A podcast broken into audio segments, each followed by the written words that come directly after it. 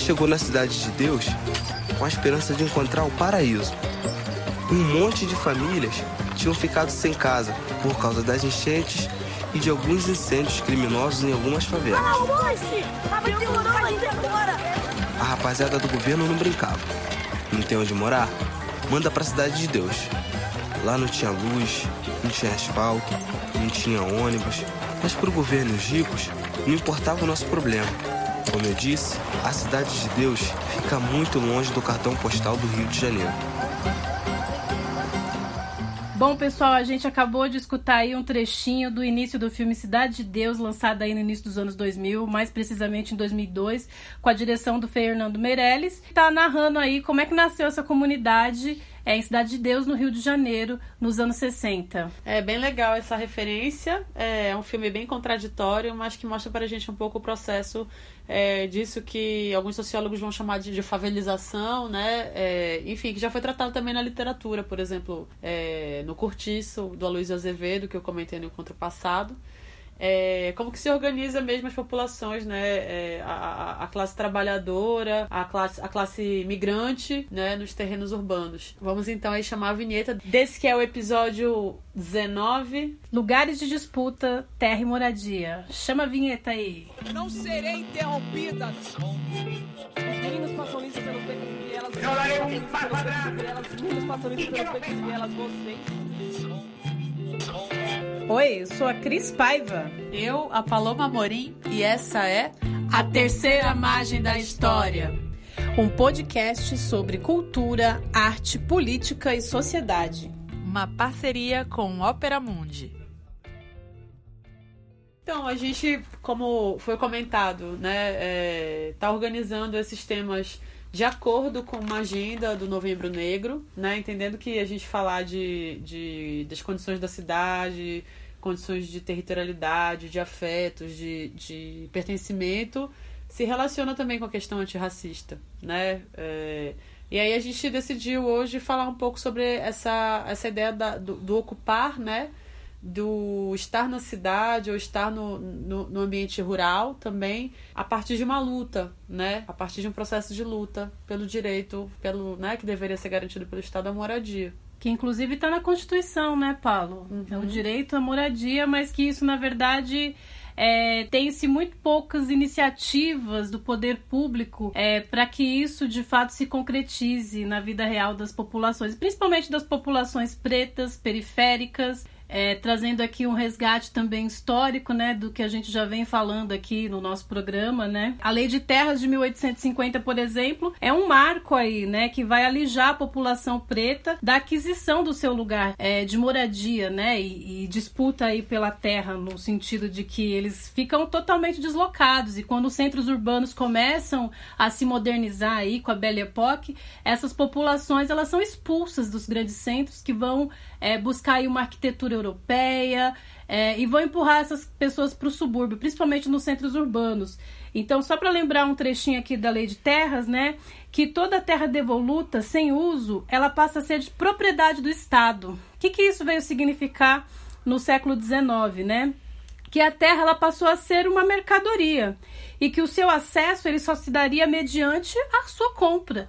Mas uma população escravizada né? E aquela que conseguiu se libertar, onde que ela ia conseguir recursos? Se mesmo pós-abolição, ela não conseguia nem sequer ter um trabalho dito assalariado. Isso fez com que as populações pretas ficassem aí é, sem esse lugar, né? Uhum. Então, disputando esse lugar, inclusive. E o que, que, vai acontecer? As pessoas com grana que vão poder é, comprar e vão uhum. grilar, inclusive, territórios, né? Trazendo aqui já um pouco questão indígena, né? Uhum. É, é, esses grandes proprietários de terra que faziam monocultura vão cada vez mais avançando, vão grilar, né? Então pegavam, falsificavam escrituras, né? Então precisa da escritura a partir de agora para você comprovar a sua propriedade. Então a gente vê que o direito à propriedade é, se dá mediante esse documento. Uhum. E aí os, as pessoas ricas, né? Fraudavam colocando grilos dentro de uma caixa, né, com papel, uma certidão. Uhum. E aí o grilo quando está acuado, ele emite, né, um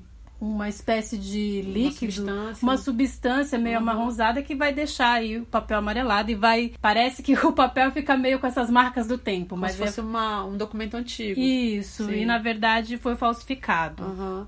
É, daí a gente pode pensar um pouco que também é, deriva o conceito do racismo estrutural, né, Cris? Não, é, me parece que às vezes a gente esquece um pouco esse dado histórico que impediu o negro é, de materialmente poder é, é, constituir uma estrutura econômica e social legítimas, né, que o mantivessem como cidadão, né? Claro. É, porque às vezes a gente fala de racismo estrutural como se fosse algo assim muito etéreo, muito metafísico, ou só da ordem do empreendimento, de você contratar pessoas negras para sua empresa e aí você vai estar combatendo o racismo estrutural, quando em alguma medida a ideia da estrutura nos remete fundamentalmente a essa questão histórica mesmo, né? Sim, de e- se criar métodos ali para cercear mesmo a, a possibilidade de crescimento social do negro, né? E, e bem lembrado, Paulo, porque muitas vezes parece que isso fica mais numa questão de esforço pessoal. Ah, você, se você se esforçar, vai trabalhar e vai conseguir uma casa. Só que um imóvel é uma das coisas mais caras, é um dos bens de consumo mais caros na sociedade capitalista, né? Lembrando aí que os bens de consumo, eles, eles são. A casa não é uma coisa que você vai trocar, não é como uma roupa que você compra, ela se perde, né? Se desgasta pelo seu valor de uso ali. A casa não. É um bem, Bem que, durável, um bem né? durável aí que vai demorar. Então, por isso que também é o valor do imóvel é algo caríssimo, né? Até hoje. E, e lembrando um pouco aqui, né, essa questão do pós-abolição, como eu estava falando, as não houve políticas públicas e sociais para se integrar as pessoas negras, né? E elas então não tinham esse- essa grana, esse recurso. O que, que a gente vai ver então? É, o país ele vai começar a se urbanizar, né? Pensando aqui nas metrópoles, né? A partir dos lá para os anos 40, né? Então a gente, a gente ainda tem uma população majoritariamente rural, né? Que também está alijada dessa terra super explorada. E quando ocorre a- a- o grande boom aí do- dos centros urbanos, né? E de sua industrialização. E a né? sua industrialização aí já a partir dos anos 70, então que vai ter essa virada, né? A maioria da população vai ser uma população urbana. O que, que a gente faz, né? Por exemplo, que no caso de São Paulo, né? Essas pessoas conseguem morar no centro? É muito caro um aluguel aqui no centro, né? Então essas pessoas elas vão começar a ser empurradas aí pra, pra periferia, né? Empurrada no sentido de que aqui o aluguel é muito caro, né? É, e também O entorno, às vezes, é O muito. é, entorno. né? Comprar um supermercado, não tem Isso. condições de habitar aquele espaço, con- condições Isso. financeiras, né? Uhum. E aí, à medida que também essa urbanização vai se desenvolvendo, porque aí também o transporte vai se desenvolvendo, né? Então a- a- vão existir aí os ônibus, eram os bondes, enfim. Cada vez mais as pessoas vão se afastando desse centro histórico velho, aí como a gente chama, né? E, e vão morar na periferia. Então, periferia, é, essa palavra, inclusive, periferia em relação a um centro, né? Aham. Ou seja, esse centro é onde vão se concentrar os serviços, vão se concentrar as atividades culturais, saúde, As escolas mais as é, escolas. progressistas. Isso. E aí a produção do espaço urbano vai se dar aí de uma forma um pouco desenfreada, porque não tem uma política pública de, de moradia consistente. Ela começa no, no governo do Vargas, mas ela é insuficiente. E aí as pessoas elas vão, é, principalmente as populações pobres e pretas, elas vão começar a se valer da autoconstrução. Elas mesmas vão construir suas moradias. Né? Então não vai ter um arquiteto lá Aham. planejando, um urbanista, um engenheiro. Elas vão começar a fazer suas próprias moradias, né? E, e moradia geralmente, é, quando elas conseguem, é, é num terreno ocupado de forma ilegal, porque aí não tem a escritura, né? Elas acabam construindo, geralmente chamam seus familiares, e aí vai ter toda uma questão aí de acesso, né? Acesso pela posse, mas não pela titularidade, elas não têm a escritura dessa terra. O que, que vai acontecer? Muitas vezes até essa moradia que elas vão construir também vai ser um meio para elas ali, um meio de vida, né? Muitas vezes as pessoas fazem os puxadinhos, né? Ditos puxadinhos, então fazem essas casas com vários andares. Elas vão começar a alugar, inclusive, né? Vai ser também um meio de sobrevivência. Ou então abre um bar, um comércio embaixo da sua casa, chama familiares para morar, para também dividir os custos, né? Uhum. E aí, assim, é, nos anos 70 a gente tem sim políticas de, de habitação, mas que é muito direcionada a uma classe média, né? Média baixa, que aí vai ter. Para você entrar nesses programas de habitação, você vai ter que comprovar renda, carteira assinada, Tem né? que ter um mínimo ali de.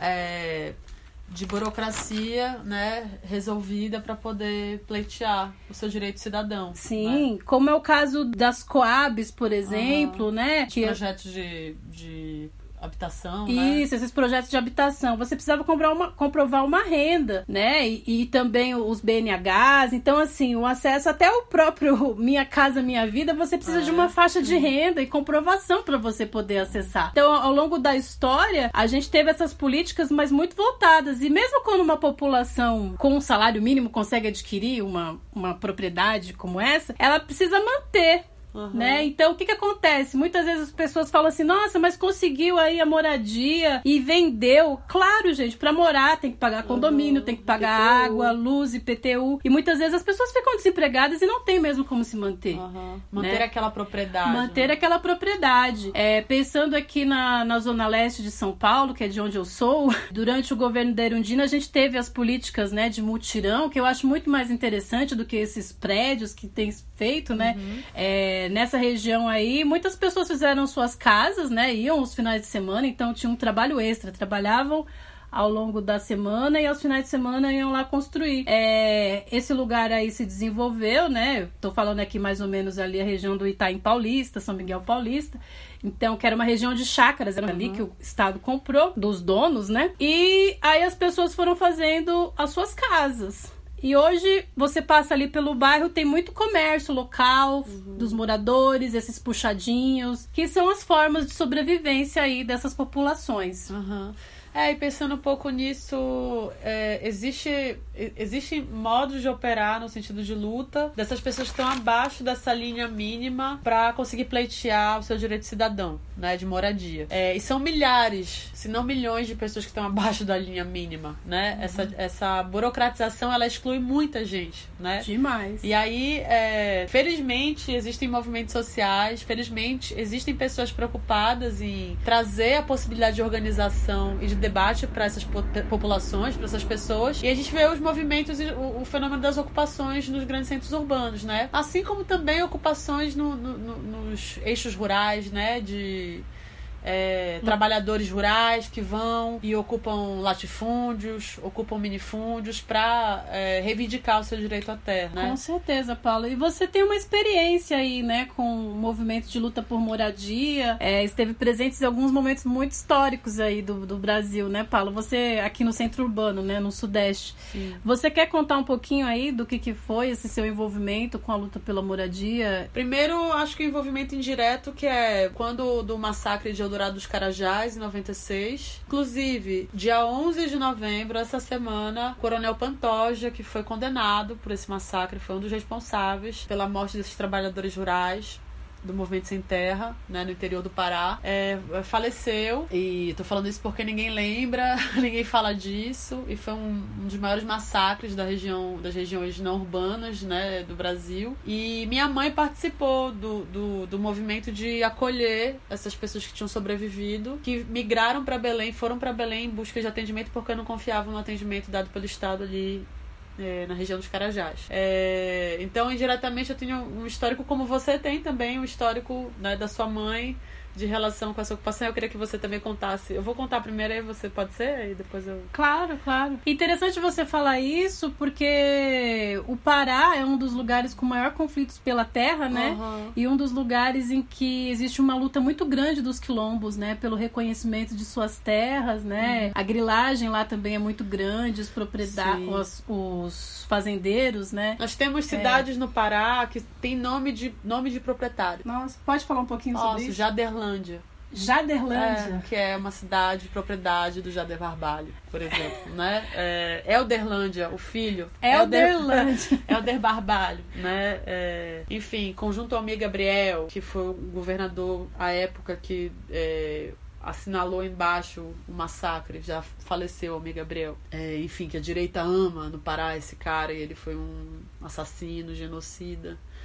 É, E lá é uma região de conflitos. A gente está vendo agora a questão do estado do Amapá, né? É, que tem quatro hidrelétricas na região que produzem um monte de energia. Descobriu-se essa semana que não foi um raio que viabilizou a distribuição de energia lá. E também, né? Por espólio. Regiões que são muito abandonadas ou, ou são muito observadas pelo poder como lugar de extração, de exploração, elas em geral é, contêm grandes conflitos políticos, né? E grandes, na Amazônia, então, muitos conflitos de terra. Porque o Sudeste acredita que nós somos uma, uma terra sem povo para um povo sem terra, né? Mas já existia população ali, né? Como você falou, a população já era dona do espaço. Ela já produzia o espaço. Né? usando o conceito do professor Milton Santos, né? O espaço ele, ele não é soberano, ele é produzido pela força humana. Enfim, aqui no, em São Paulo eu tive uma experiência que foi quando eu comecei a ter uma relação mais próxima com a militância em movimentos de ocupação de terreno, né? Que aí é o Luta Popular, que é um, um, movimento que eu tenho muita aproximação, já faz muitos anos. Que foi a questão do. Da, que aí chamam de desocupação, né? Mas aí eu chamo de massacre do Pinheirinho, que foi lá em São, São José dos Campos, no campo dos alemães. E é, essa, essa situação aconteceu, eu estava acompanhando de longe a, a questão das famílias ali. É uma, é uma área em São José dos Campos que, enfim, chama, né? Campo dos Alemães, que que tem assim três vezes o tamanho do Vaticano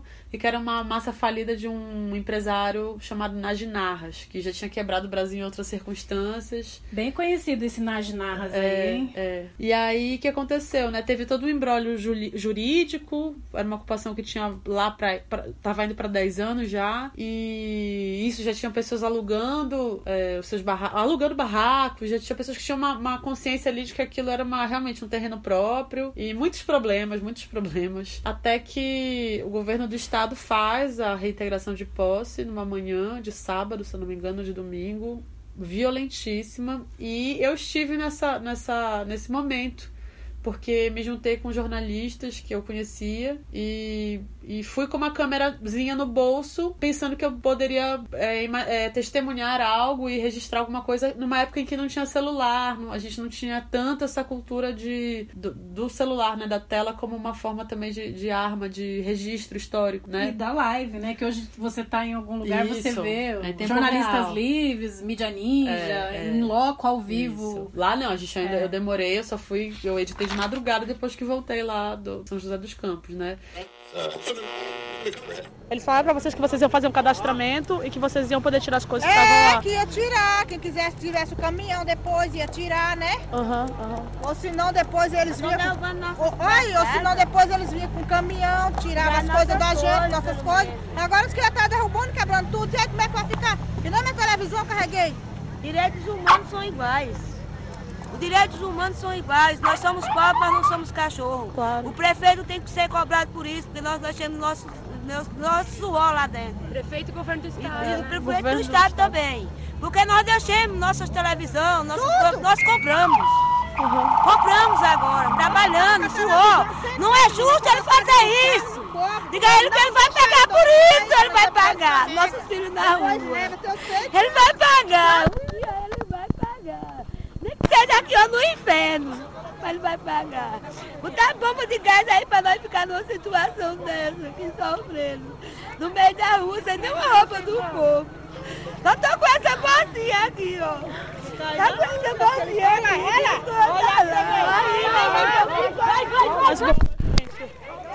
Pega as crianças! Volta, volta! Vem, pai! Ajuda!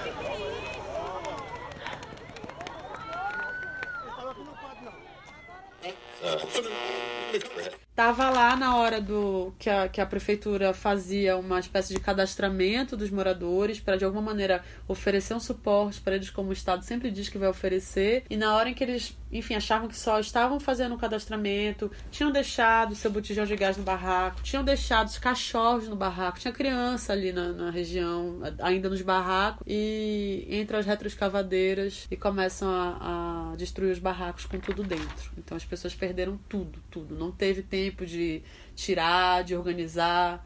Depois, lá no, no ginásio, que eles ficaram, os moradores, alguns moradores que não fugiram por si, né, que foram, não foram embora por si, ficaram, é, digamos assim, abrigados, tivemos denúncias de que eles receberam marmita com fungo, marmita passada, que pegavam chuva e o Estado enrolando, e depois descobriu-se que o Estado ia dar uma, uma bolsa regresso para o Nordeste, então ia pagar Nossa. a passagem de volta para o Nordeste. Assim, um show de xenofobia, de racismo, genocida, com certeza com mortes. As pessoas mandaram a gente sair, a gente como vai, é, estudantes de comunicação, é, os moradores lá falavam assim, vocês não fazem parte disso, vocês não vão dar conta disso, né? Enfim, a, apontando a nossa classe no nível da nossa também impotência diante daquilo que no, no máximo a gente podia gravar e falavam, vão embora daqui porque agora vai começar a guerra, né? No sentido de proteção da gente também de estabelecer que, enfim, que a gente não servia para nada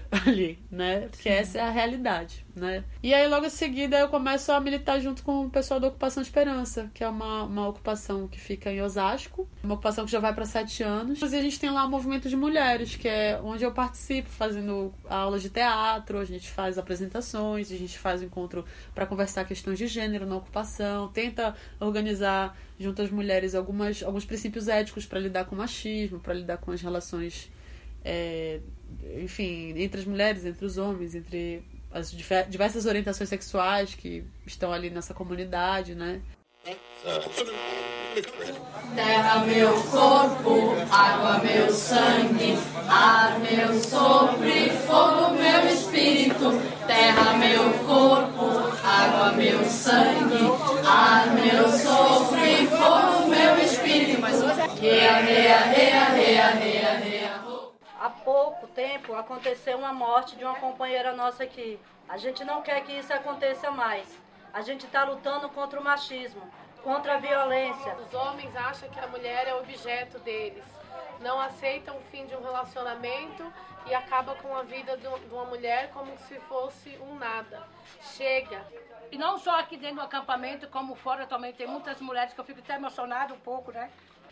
Porque é muita violência, contra as mulheres, não só, não só aqui dentro, como no ônibus, nos ônibus das empresas, pelos patrões, especialmente nós, mulheres negras. Não se cara, denuncia. Mexeu com uma, mexeu com todas. Marielle! Presente! Stephanie! Presente!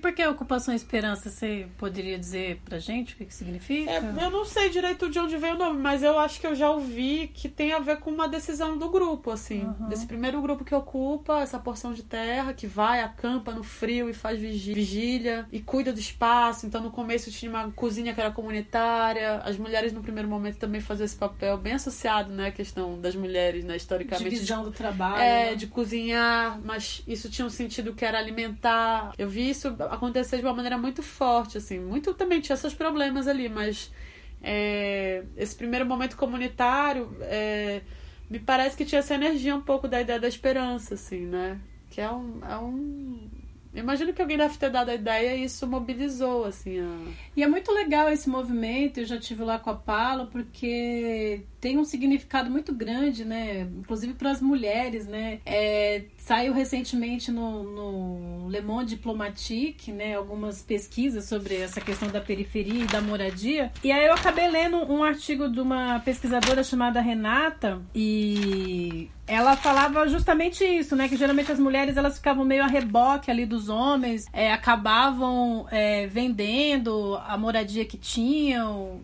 E aí é isso, nessa dependência. E eu vejo que na Ocupação Esperança a ideia também é que para a mulher de certa forma, eu não gosto muito dessa palavra, mas se empodere uhum. nesse sentido também de pensar os seus direitos e como ela pode também estar à frente ali, né? Sim. É, Isso acontece, é uma, é uma formação, é uma formação é, pequena em relação ao tanto de pessoas que moram na ocupação hoje. É um grupo pequeno, mas é um grupo que eu sinto que irradia uma, pontos de vista para quem não está nos encontros. Assim. Então a gente faz, por exemplo, até ano passado, ano retrasado, a gente fez, eu participei pelo menos, né? O Alto de Natal, ou o aniversário da ocupação. A gente faz uma apresentação, uma, uma peça para toda a comunidade assistir. O Alto de Natal tem um apelo muito forte com, com quem é cristão, e grande parte ali das pessoas são cristãs. E traz uma ideia do, do Nordeste ali que está calado, porque tem muita gente que vem do Sim. Nordeste, de um Norte ali que está calado, que tem muita gente que vem do Norte.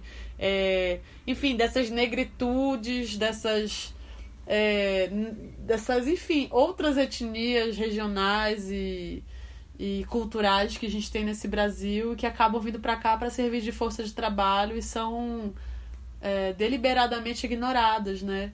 É, então, é, é eu sinto que tem um poder ali de radiação um pouco o encontro das mulheres e essa ideia da mulher como também protagonista da luta, né? Sim, muito interessante, Paulo, muito interessante. E sua mãe participou de movimento de ocupação, né, Cris? Sim, participamos aí num processo aí bem, bem maluco aí dos anos 90, né? Maluco não, mas por luta mesmo, né? Como eu tava falando aqui para vocês. Talvez maluco para uma criança, né? Maluco para uma criança. E, e uhum. bom você falar isso da criança, porque eu vi um tempo atrás uma pesquisa, né? E você falando aí do, dessa questão estruturante da sociedade, né? Do, do, racismo estrutural operando aí também nessas lógicas. Era uma pesquisa com as crianças, né? O que, que elas desejavam, né? Então foi uma pesquisa com crianças ricas e crianças pobres e que não tinham moradia. As crianças que não tinham moradia, óbvio, elas pediam uma casa para morar, um lugar digno. E as crianças de classe média, média alta, elas já sonhavam com outras coisas, uhum. né?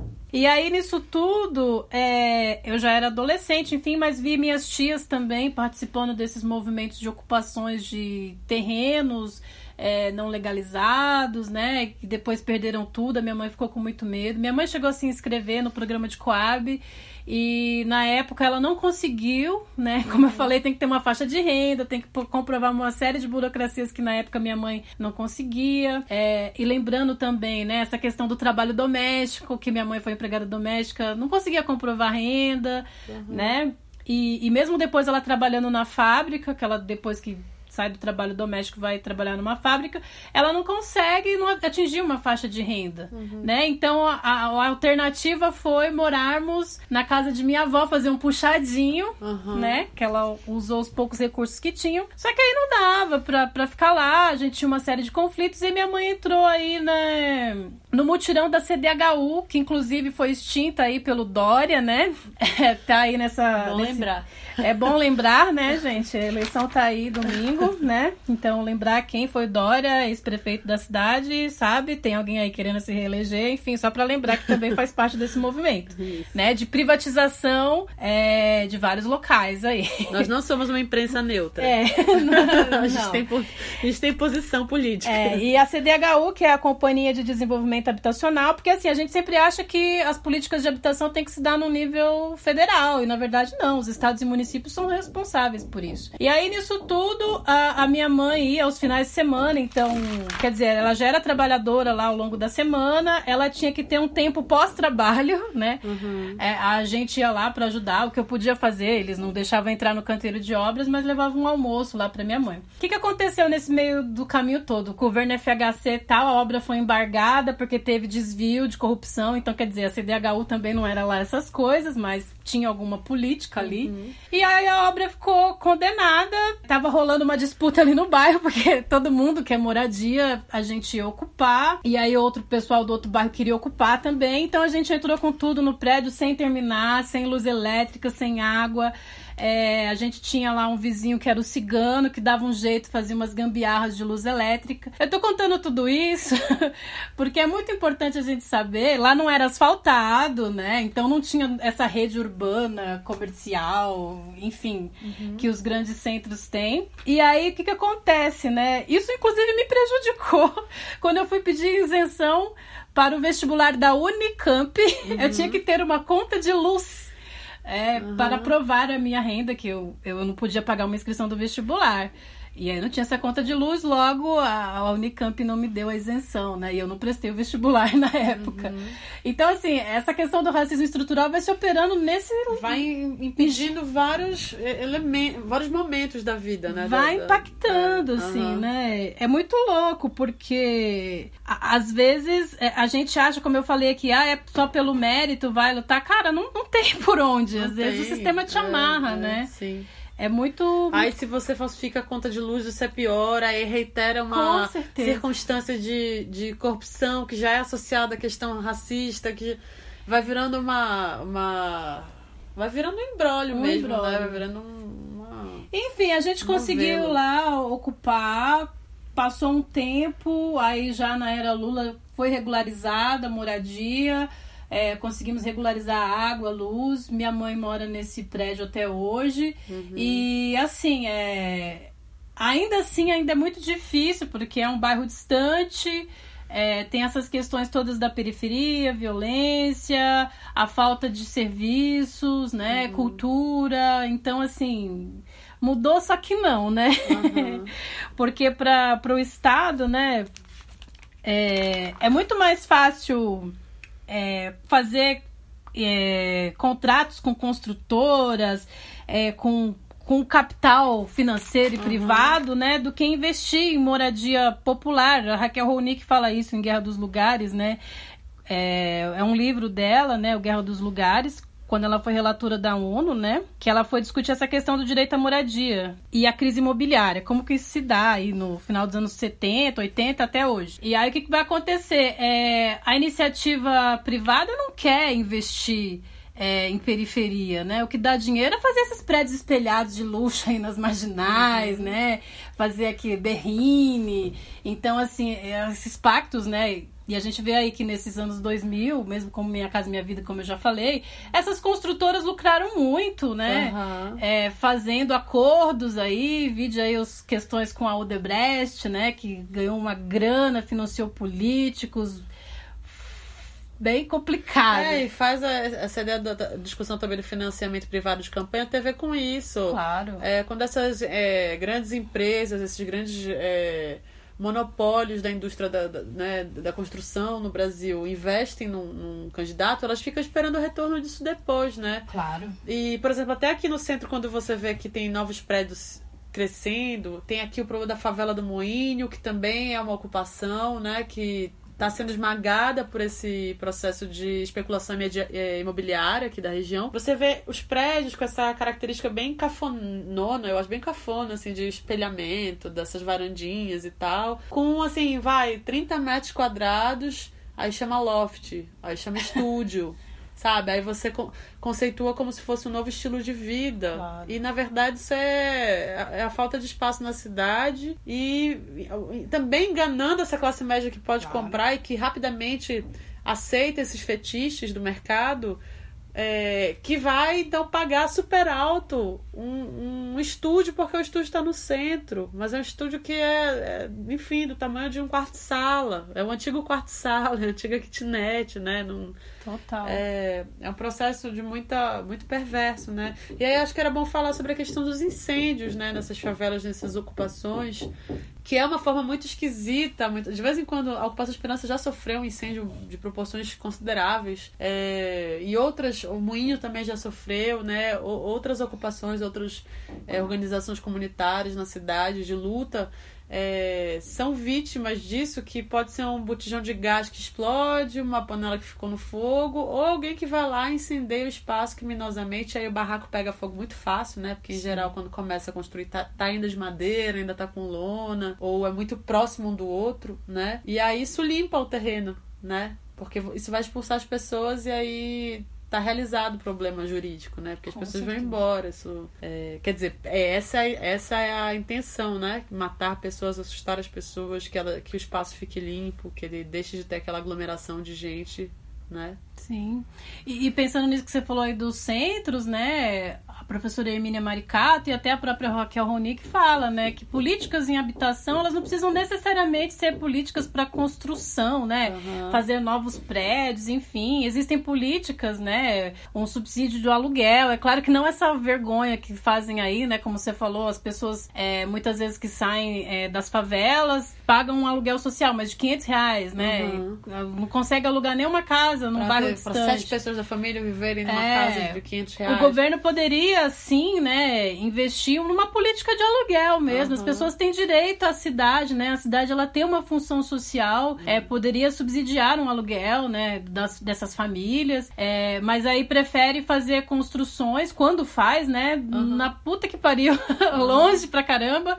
E na verdade isso não resolve, porque não adianta você só construir um prédio distante se você não tem uma área de serviços, né? A pessoa ela vai se deslocar e vai ter o problema do transporte, vai ter uma série de outros problemas que vão permanecer aí, né? Então não é só colocar a casinha lá, sabe, distante, mas o que a gente observa mesmo, como você falou, é esse crescimento desenfreado das cidades. As pessoas, sem terem como se manter, né, acabam aí fazendo as suas construções é, nas Mais favelas. rudimentares, né? Sim, e, e muitas famílias falam, inclusive, que não constroem casas de alvenaria porque sabem que em algum momento vai chegar lá o poder público vai derrubar tudo, né? Como aconteceu com as minhas tias. E aí vai ser uma nova busca por um novo lugar, sabe? É sempre começar do zero. É sempre uma migração, uma transição e começar do zero. É uma coisa horrível, né? Não, e pense você, tem assim, você, cara ouvinte, e a Cris. É, fico sempre imaginando essa questão das pessoas falarem, ah, porque é vagabundo que tá ocupando, é vagabundo, porque vai lá, põe fogo no, na, na, em pneu na Anhanguera, faz manifestação, o povo da luta popular é muito forte nisso, vai pra rua mesmo, chama as pessoas. é, denuncia esse problema que é um problema crônico, né, da sociedade hoje, né, da, da, da urbanidade, Sim. né? E aí a- a- as pessoas elas têm a pachorra de dizer, nossa, é, esse é vagabundo, é, não tem o que fazer. Dá um trabalhão ter que começar do zero a vida. Demais. E pense você de não ter uma- um lugar para você chegar depois de um dia longo de trabalho, fechar os olhos e dormir. Não tô falando de luxo, não tô falando de ter o melhor edredom, de ter o me- É o básico, É é, o dormir para descansar, para continuar vivendo. É ter um banheiro para poder fazer a necessidade fisiológica, é para poder tomar um banho, porque no dia seguinte se você não tiver limpo, o seu emprego vai te mandar embora. É, são necessidades básicas assim. E aí você vê, às vezes, nessas revistas é, de decoração, de interiores, ou de fofoca de, de pessoas famosas, gente que tem banheiro do tamanho, assim, três vezes o meu apartamento é o banheiro da pessoa, assim, é... E são essas pessoas, em geral, que têm os grandes banheiros, que chamam de vagabundo aqueles que não têm nada, assim. É uma, é uma, é uma cegueira... é, Também, acho que é uma ce- cegueira escolhida, optada, assim. Porque, em certa medida, é bom que tenha gente que não tem casa. É bom que tenha gente pobre, porque é, é a balança lá do capitalismo, né? Sim. Isso faz o rico continuar rico, né? Isso É, e faz as pessoas a se, a se submeterem a qualquer tipo de trabalho para sobreviver, Sim. né? Precisam ali manter sua moradia de alguma forma, né? Então tem toda uma questão aí capitalista. Acho que só lembrando aqui também para os ouvintes, né? A gente tem as cidades, né, com mais de 20 mil habitantes, elas têm o plano diretor, né? O que, que é o plano diretor? É uma lei municipal que deveria organizar o crescimento e funcionamento das cidades, né? Então as cidades, como eu falei aqui, elas precisam ter suas funções sociais, né? Então, é, que seja moradia, lazer, saúde, transporte, educação. E aí, o que, que esse plano diretor deveria fazer? Então, a gente tem as áreas privadas aí, que são terrenos e edificações que deveriam ser feitos, né? E também tem essas áreas do Estado, que são as ruas, praças, equipamentos públicos. Mas aí, quando o poder público vai fechar, como eu falei, sempre fecha aí com essa iniciativa privada, né? É, inclusive até para revitalizar essa questão das praças públicas, né? Que Sim. também é uma questão aí do espaço. O, o plano diretor ele é um, um instrumento aí, né, de que foi estabelecido com é, o Estatuto das Cidades, né, da Lei número 10.257, que vai aí implementar normas, né, um instrumento básico de uma política de desenvolvimento urbano. Só que o que a gente acaba vendo é que o poder público se ausenta muito disso. E aí eu eh, queria trazer aqui para os ouvintes para lembrar essa questão do, do prédio em Musema, no Rio de Janeiro, né, que foi que caiu, né, que desabou, né? E foi em 2019 esse acontecimento. Então, assim, o poder público ele não ocupa esses lugares e quem acaba ocupando são as milícias, né? Uhum. E aí, o que, que aconteceu nesse episódio aí? As milícias acabavam vendendo prédios numa área de risco, de proteção ambiental, né? E, e, foi uma coisa horrível, né? Que se perpetua até hoje. Então, assim, onde o, o poder estatal não vai, existe um poder ali paralelo que está também lucrando com isso, uhum, né? Uhum. E explorando essas pessoas empobrecidas e distantes dos centros urbanos. Uhum. A gente pode ouvir um pouquinho da reportagem aí na época em que foi em que aconteceu esse esse desabamento. Imóveis novos e com preço baixo, mas além das fachadas, verdadeiras armadilhas que levaram os sonhos de quem já tinha pouco. Juntamos um dinheiro e compramos aqui. Fiz umas trocas, né? Troquei carro, troquei umas coisas, outras coisas lá e, e, e tá pagando assim parcelado. Os dois prédios que desabaram foram construídos e vendidos por milicianos e interditados pela prefeitura em novembro do ano passado. Mas no mês seguinte, a demolição foi suspensa por uma liminar judicial. A tragédia havia sido anunciada dois dias antes nas redes sociais pelo biólogo Mário Moscatelli, que gravou imagens do local. Este especialista em gerenciamento de riscos explica que não foi só a chuva desta semana que abalou as estruturas dos imóveis. Muito possivelmente tem relação com a falta de compactação do solo, talvez de lençóis freáticos, de meses, meses, não foi uma coisa da noite para o dia, certamente. Essa é uma área de proteção ambiental onde prédios não poderiam ser erguidos, mas como a gente pode ver, construções irregulares se multiplicam por aqui. E quem lucra são os milicianos. Mesmo depois dos desabamentos, ainda era possível encontrar anúncios oferecendo apartamentos à venda nos prédios que vieram abaixo. Imóveis por 60 mil reais, mas sem documentação. Parte da quadrilha que explora a grilagem de terras na região foi presa em janeiro. O major da PM, Ronald Paulo Alves Pereira, é um dos cinco suspeitos que estão na cadeia. E é, é, bem interessante, né? Porque é, me parece que às vezes a gente acha que a, a sociedade é, um, é uma massa estanque, né? Ela, mas ela vai se transformando. Onde, não existe vácuo na política, né? Onde falta o Estado, vai ter um outro poder ali que vai organizar as coisas, ou que vai agenciar aqueles valores, ou aquele, aquelas demandas, né? Aquelas questões da própria comunidade, né? Isso tem que ser olhado. Não estou fazendo apologia a poder paralelo belicoso, ou que também é opressor em relação à sua comunidade mas a gente não pode ignorar que isso também é o resultado de um processo, né? Que isso também faz parte do, do, do trem que anda, né? Aí, nesse sentido, eu queria só citar um outro momento ali importante da história é, rural do Pará, que é o massacre do Pau d'Arco, que já foi agora em 24 de maio de 2017, em que 10 trabalhadores rurais foram sumariamente executados é, na fazenda Santa Lúcia que eles vinham ocupando, né? E aí, mais uma vez, só resgatar um pouco esse tema da Amazônia, né? Até porque eu acho que é sempre bom falar dessa região. Tem um filme que é muito interessante chamado Los Silêncios, da Beatriz Sainer. E é um filme, se eu não me engano, de, do ano passado, né? De 2019. Isso. E andou também circulando aí é, nas mostras de cinema que a gente tem acompanhado online. E é um filme que fala sobre a, a questão de conflito ali na, na na região, na amazônica. região amazônica fronteiriça ali do Brasil, Peru e a Colômbia. E é uma região que é meio terra de ninguém, e por causa disso é terra sempre do, do predador, né? Do lucro, assim, né? É sempre terra do empresário que quer fazer ali um, uma ilha turística e quer tirar os moradores dessa região de suas casas para poder investir na região e ter lucro né, dentro desse setor. E aí a gente pensou numa cena que eu particularmente gosto bastante, que é uma, uma assembleia mesmo dos moradores ali. É em espanhol a cena, mas acho que dá para entender, né? Que é uma assembleia em que eles estão conversando sobre os rumos da, da sua morada, né? Do, do, do seu, da, do seu território, né? É, e aí é interessante perceber, eu acho, acho bem é, fiel, inclusive, a ideia de assembleia comunitária, de orçamento participativo, porque você vê as vozes ali dissonantes, você vê as vozes ali em disputa disputa de uma maneira, digamos assim, mais horizontal. É, acho que isso que é interessante a gente perceber também, né? Que às vezes o debate ele não é uma, o acordo no sentido da harmonia, ele é o acordo no sentido do dissenso também. É, eu não concordo, mas eu entendo que nesse momento a maioria quer isso, ou é importante fazer isso pela comunidade. E, enfim, vamos ouvir um pedacinho aí da cena? Vamos.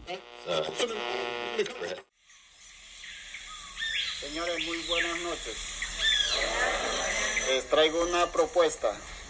Vea, ayer vino un señor que tiene mucha plata y acompañado con el alcalde, pues de que ellos me dijeron que quieren negociar la- las casas de aquí de la isla, porque ellos quieren montar un casino y hacer unas, unas cabañas, hacer unos hoteles aquí en la isla, porque ellos dicen que esta isla no pertenece a Colombia, ni a Brasil, ni al Perú, y entonces ellos quieren trabajar en esta isla. ¿Y cuánto nos van a pagar por las casas? ¿O qué precio? ¿Qué, qué es lo que quieren negociar ellos? Pues ellos me dijeron que nos pagarían el valor de 7 millones de pesos. Señor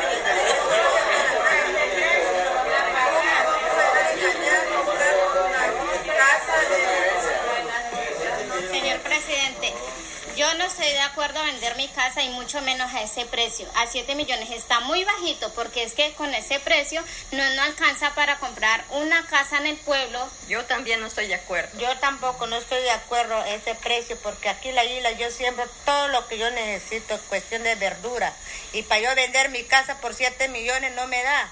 Yo sí estoy de acuerdo en vender. Yo quisiera poner- llegar a un acuerdo con los que están de acuerdo a vender.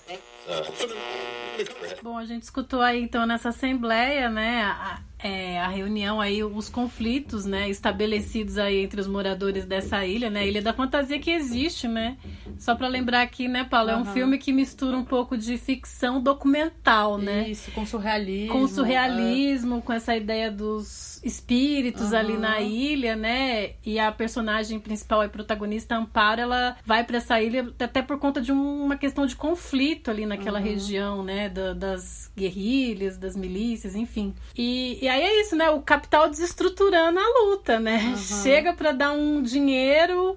Muitos não querem, mas o outro, não, peraí, é minha oportunidade de ter alguma coisa. Aham. E aí acaba também desestabilizando o próprio grupo, né, Paulo? O capital chega, é, é tão grave que até essas questões do- dos incêndios, às vezes chega é, um agente do capital, do, do lucro financeiro, da, da, da especulação imobiliária e fala assim: é, você põe fogo aí e eu te dou uma casa, e eu te dou um dinheiro para você poder voltar para sua terra. É muito difícil não quebrar quando você não tem nada, Uhum. sabe? É, tô falando que isso é uma possibilidade. Claro que existem outras possibilidades de incêndio, e de mas é, é, é obsceno o assédio, assim, é, uma, é, é, é muito cruel, né? Não podemos deixar de lembrar aqui também, né, Paulo, esse acontecimento recente da história, né, que foi o desabamento aqui do, do prédio no centro de São Uhum, Paulo, né, e que a Preta Ferreira, inclusive, foi presa, né, É. acusada aí. Então, assim, sempre rola muita fofoca e muito pouca investigação e sempre uma culpabilização do movimento de moradia, o Uhum. MTST aí muitas vezes sendo criminalizado, né, Sim, o por suas ações. uhum. Mas assim, ninguém questiona o porquê que tem tantos imóveis aqui no centro urbano da cidade de São Paulo, desocupados, esperando Uhum. aí essa especulação, ou terrenos. É, tô falando aqui de São Paulo, mas isso nas grandes metrópoles é muito comum, né? É, acontecer. E aí, assim, o cara ainda é indenizado, né? É, No- pelo Estado, quando existe essa reintegração de posse, muitas vezes, né? Uhum. Ou então vende o terreno por um preço absurdo. Sim. né? E as pessoas continuam aí, né? Sem ter pra onde ir, é, na luta. O é, mínimo da dignidade. O né? mínimo de dignidade, né? Bom, acho que vamos encaminhando, né? Vamos encaminhando aí pro, pro final, né? Eu só queria contar uma história de comunidade. Que a gente fez uma vez um exercício na Ocupação Esperança, que era desenhar a comunidade Esperança quando pudéssemos, é, enfim, fazer o plano diretor dessa comunidade, quando, é, enfim, quando a luta é, se realizar no sentido da, da, da nossa vitória, né? Que a gente todo dia ganha um pouco na, na resistência, mas é uma luta árdua mesmo contra o poder público e contra o poder privado também. E aí eu, a gente, enfim, cada uma falou, ah, eu quero uma casinha assim e tal, um espaço para ter meu jardim, quero. Aí eu achei muito bonito que uma companheira nossa que pouco participa da reunião de mulheres, mas que é uma pessoa que faz questão que a reunião de mulheres aconteça sempre. É, ela falou, ah, tem que ter um, um, um barracão, tem que ter um, um ginásio ou uma, uma casa para o teatro poder acontecer. Né? Ir pra reunião de mulheres, porque a gente associa muito teatro reuni- reunião de mulheres. E aí eu fiquei muito com isso na cabeça. Querida Mara, companheira, que às vezes você não tá envolvido diretamente com aquilo que é comunitário, que outras pessoas estão envolvidas e elas gostam, porque às vezes tem a ver com gostar de fazer o teatro, né? Mas não é porque você não tá envolvido que você não vai lutar para que as pessoas que estão não possam ter aquilo. Isso pra mim é uma é uma experiência ética ali no grupo que eu vejo o contrário acontecer com essa essa classe merda, né?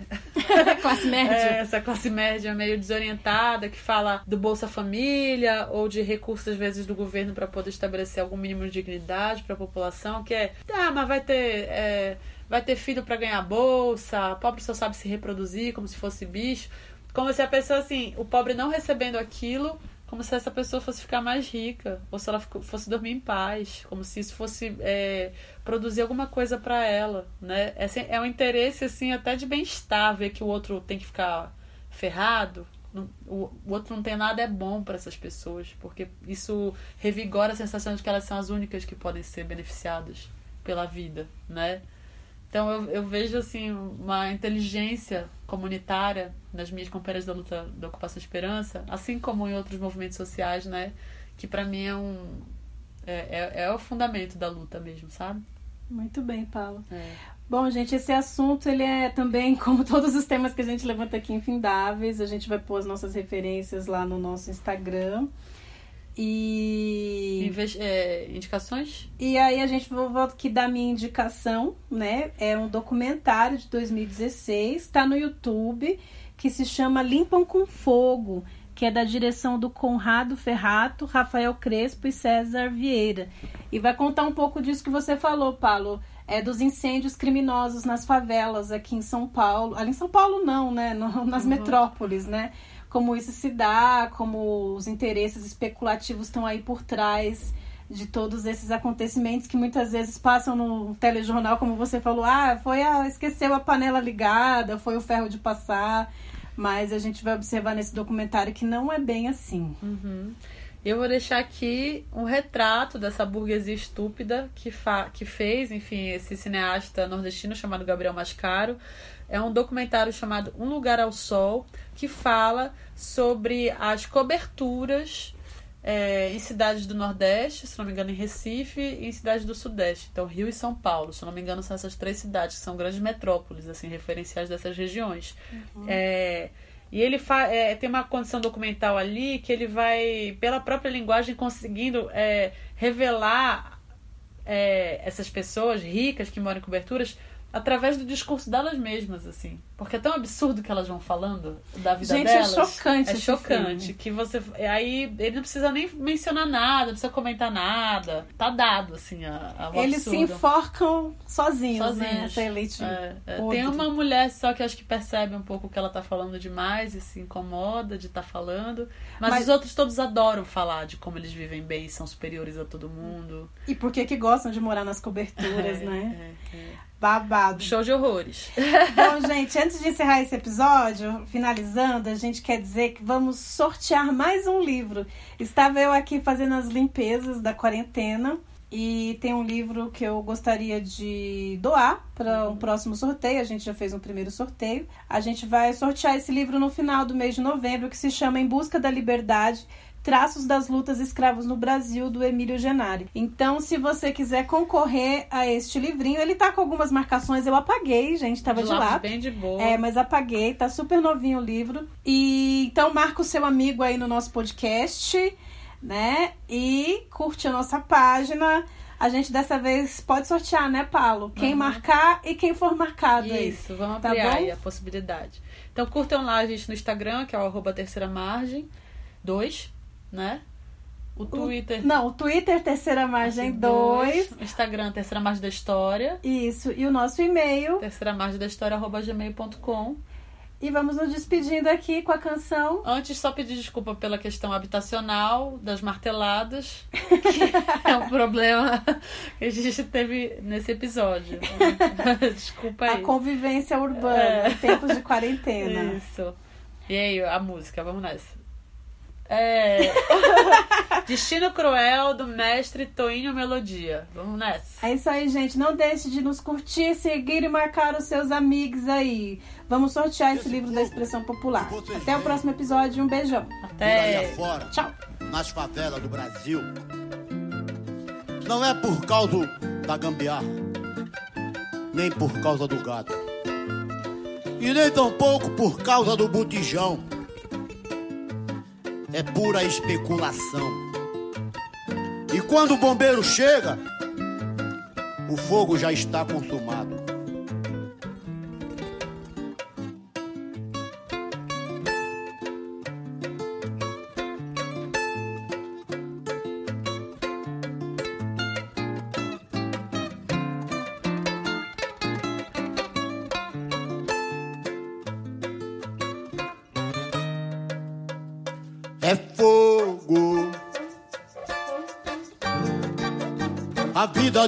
De toda essa gente. Pra viver honestamente. Sol a sol a labutar. Mas ontem, quando voltei do batente, na favela queimava inclemente o barraco que outrora já for o meu lar. Meu olhar transbordou na esperança do fogo apagar. Meu peito calou, sem lágrimas pra derramar. Meu olhar, meu olhar transbordou na esperança do fogo apagar.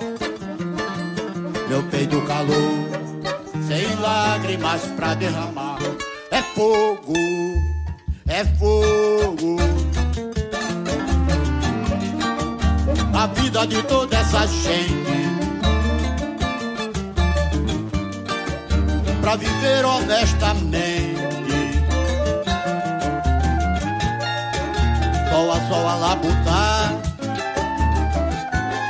Mas ontem, quando voltei do batente, na favela queimava inclemente o barraco que outrora já foi o meu lar. Meu olhar transbordou na esperança do fogo apagar. Meu peito calou, sem lágrimas pra derramar. Meu olhar, meu olhar transbordou na esperança do fogo apagar. Meu peito calou, sem lágrimas pra derramar. Vou morando no sapato, onde a faísca pode se acender. Porque nunca bebida, bebida daqueles que estão no poder é ver pra crer. O despejo é um destino cruel. Favela queimando para construir mais um arranha-céu. Enquanto os ratos invadem as casas de terno e gravata, maleta na mão. Prometendo que é de Deus pra quem não pode beber. É fogo que queima e arde, sem explicação, nem sei porquê. Mas um foco de incêndio deu no rádio e na TV. É mais um foco, mais um foco de incêndio deu no rádio e na TV. Olha o fogo, olha o fogo, é fogo. A vida de toda essa gente pra viver honestamente.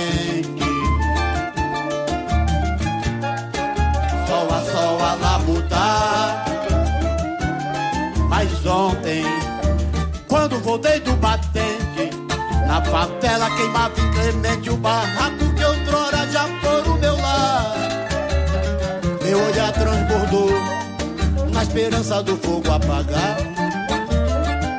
Meu peito calou, sem lágrimas pra derramar. Meu olhar, meu olhar transbordou na esperança do fogo apagar. Meu peito calou, sem lágrimas pra derramar. Vou morando no sapato, onde a faísca pode se acender. Porque nunca bebida, bebida, daqueles que estão no poder é ver pra crer. O despejo é um destino cruel. favela queimando para construir mais um arranha-céu. Enquanto os ratos invadem as casas de terno e gravata, maleta na mão, prometendo que é de Deus pra quem não pode beber.